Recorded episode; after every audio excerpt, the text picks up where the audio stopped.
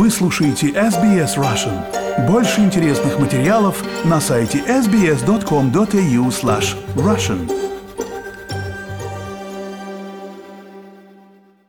Добрый день, с вами подкаст SBS Russian. Меня зовут Ирина Бурмистрова. Сегодня мы с вами будем говорить не только на русском языке, но и о русском языке, который мы все очень любим и стремимся сохранить, а иногда и передать не носителям. Именно этим занимается моя гостья Елена Черкасова, преподаватель русского языка как иностранного. И именно об этом, о том, как дается русский студентам, что вызывает у них сложности, мы и будем сегодня говорить. И даже послушаем фрагменты урока русского языка и сочинения студентов Елены о прохождении двухнедельного карантина. Кристина, эм, ты слу, слу, слушай, шу, слушаешь, слушаешь э, джаз? Um, нет, um, не слушаю джаз. Елена, добрый день, рада приветствовать вас. Здравствуйте. Елена, расскажите для начала немножко о том, как вы пришли в эту профессию, почему именно русский как иностранный? Я родилась и выросла в Петербурге. Всю свою жизнь, уже 20 лет, я преподаю РКИ, русский как иностранный. Когда я училась в школе, я просто влюбилась в русский язык, литературу. Поступила на филфак э, РГПУ имени Герцена в Петербурге. И Вдруг там открылась кафедра преподавания методики именно русского как иностранного. Мне показалось это более интересным, экзотичным преподавать именно иностранцев. Я закончила там аспирантуру и потом начала преподавать в лингвистическом центре в Петербурге, в университете на ФАКе, где учатся иностранцы, которые потом поступают в вузы. Потом я работала на очень интересных интенсивных курсах в международном центре and когда открыли швейцарцы в Петербурге, там же работал очень известный э, русист, иркаист Стас Чернышов, автор очень известных и любимых многими учебников по русскому как иностранному. Потом путешествовали с мужем по разным странам на Ближнем Востоке и по Европе. Там я тоже преподавала русский как иностранный. И хобби, и работа. И 11 лет назад мы приехали в Мельбурн, и я сразу начала работать в East Melbourne Language Center, и до сих пор преподаю там. Люди, которые к вам приходят здесь, в Австралии, кто это? Почему они решают пойти изучать русский язык? Какая мотивация у них? Прежде всего, это люди, которые мечтают и мечтали путешествовать, в том числе по России. И даже если это путешествие отменилось, то они оказались вовлечены в процесс – и они остаются изучать.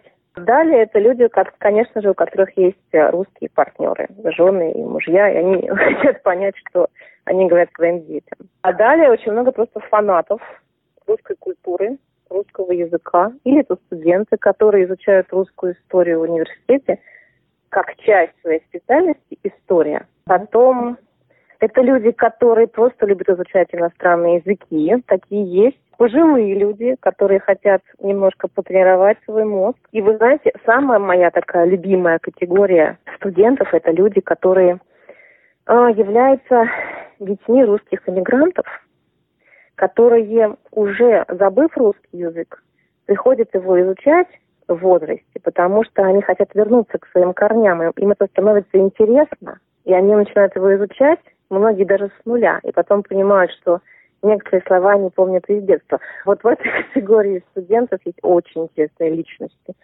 Одна женщина, она писательница, блогер, она ведет блог о русской культуре, потому что э, по материнской линии были люди близкие к царской семье. Она пишет очень интересные вещи о том, как она сейчас, изучая русский язык, может потихонечку уже разбираться в дневниках ее бабушки и письмах Интересно, как ее зовут? Может быть, наши слушатели тоже захотели бы посетить ее блог. Ее зовут э, Алекс де Фикс. Алекс де Фикс. Алекс Д и дальше F-I-R-C-K-S. Фиркс.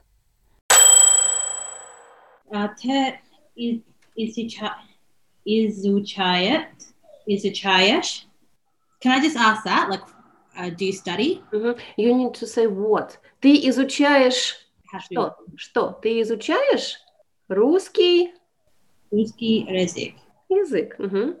А, да, изучаю русский язык. Угу. Хорошо. э, ты? А ты? А, а ты? Считается, что русский язык довольно сложный для изучения, много разных форм, слов и так далее. Давайте поговорим об этих сложностях, которые возникают у иностранных студентов. Начать я предлагаю с фонетики, произношения. Я заметила, что есть несколько сочетаний и звуков, которые англоязычным людям сложно произнести. Например, имя моей дочери, Ася, не может выговорить почти никто. Вот это мягкое «ся» им не дается. Вы знаете, я сразу хочу начать, наверное, с того, что именно произношение фонетика – это не самое сложное. Есть э, приемы, которые буквально на раз, два, три эти звуки ставят. Вот. Есть э, в русском языке буквально несколько звуков, которые являются специфическими для русского языка. Например, «ы», «щ», «ц», и э, буквально ну, на раз, два, три это все ставится. Допустим, я говорю вот это вот звук «ы», вам нужно представить, что поднимать что-то тяжелое. Звук «щ» специфический мы сравниваем со звуком «ш» на примере слова «борщ», потому что все знают борщ, все иностранцы знают борщ, который они приходят с нуля изучать. Мы улыбаемся на звуке «ш», мы вытягиваем губы вперед, на звуке «щ» мы улыбаемся. Я говорю, представьте, что вы а, едите борщ, и вы улыбаетесь. Да. Вот и получается сразу звук «щ». И вот для звуков всех есть такие приемы. Что касается мягкости, да, это тренировка. У большинства это получается без проблем. Вот. А что сложно, это, конечно, многочисленные м, словоформы, которые в русском языке меняются внутри слова. Это и падежи, вид глагола. И здесь, конечно же, нужны специальные упражнения, тренировка, и потому что э, русский язык синтетический, а английский язык аналитический. В русском языке все меняется внутри слова. А в английском нет, потому что поэтому для них, мне кажется, именно это является самым сложным. Не говоря уже о категории вида глагола, о глаголах движения, которые эта тема выделяется в методике РКИ как особая тема. Потому что у нас в русском языке есть четыре глагола. Ехать, ходить, ездить. А в английском языке только один. Go, to go. И в методике РКИ объясняется специально, как они используются. Ведь четыре глагола. Сначала без приставок, а потом с приставками. Приехать, уехать, заехать, объехать и так далее. Когда мы говорим «я иду», когда мы говорим «я хожу», когда мы говорим «я а, пришел», когда мы говорим и так далее. Есть же еще эти прекрасные существительные, которые меняются в зависимости от того, какое числительное стоит перед ними. Там 4 года, но 5 лет, например. Ну да, дело в том, что а, есть правила, которые просто иногда приходится учить.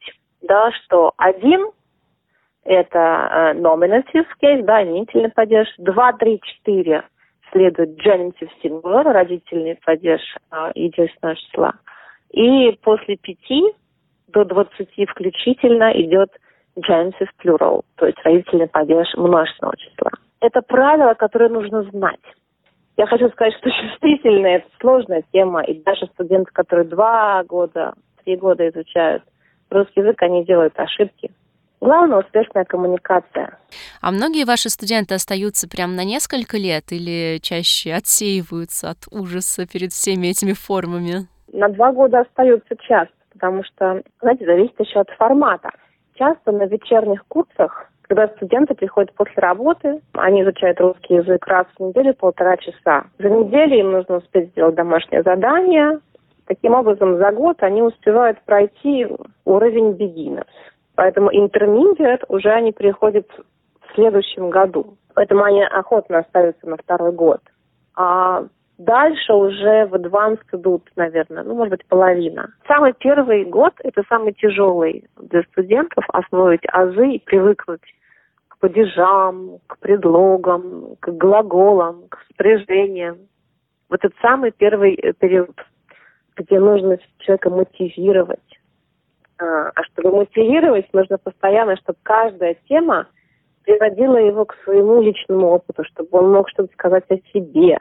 Знаете, как говорил Тургенев, человек об, о многих вещах говорит с интересом, но только о себе с аппетитом. Поэтому нужно всегда буквально со второго, с третьего урока дать такую модель студента, чтобы он мог что-то сказать о себе или выразить какое-то свое мнение. Вот буквально на четвертом, на пятом уроке, если они уже м, выучили пару глаголов, допустим, говори, понимай, и э, существительные во множественном числе мужчины, там и женщины, дети, студенты. Им можно дать два слова еще, много и мало. И упражнения, где будут выражены такие мнения, например, мужчины много плюс глагол, политики много говорят и мало делают. Вот. И они начинают это обсуждать. И даже если они не могут сказать много, но у них мотивация есть сказать такие фразы. Много смеха обычно на таких вот провокационных упражнениях, много веселья. Потому что когда этот формат, это э, формат вечернего курса, то каждый урок должен быть как спектакль, чтобы запомнилось на неделю, чтобы еще была мотивация сделать домашнее задание. Специально для наших слушателей Елена записала кусочек урока с э, парой студентов, которые в этом году провели две недели в карантине в Дарвине. Это сочинение, которое называется «Мой тюремный дневник». Я предлагаю фрагмент из него послушать. Мой тюремный э, дневник.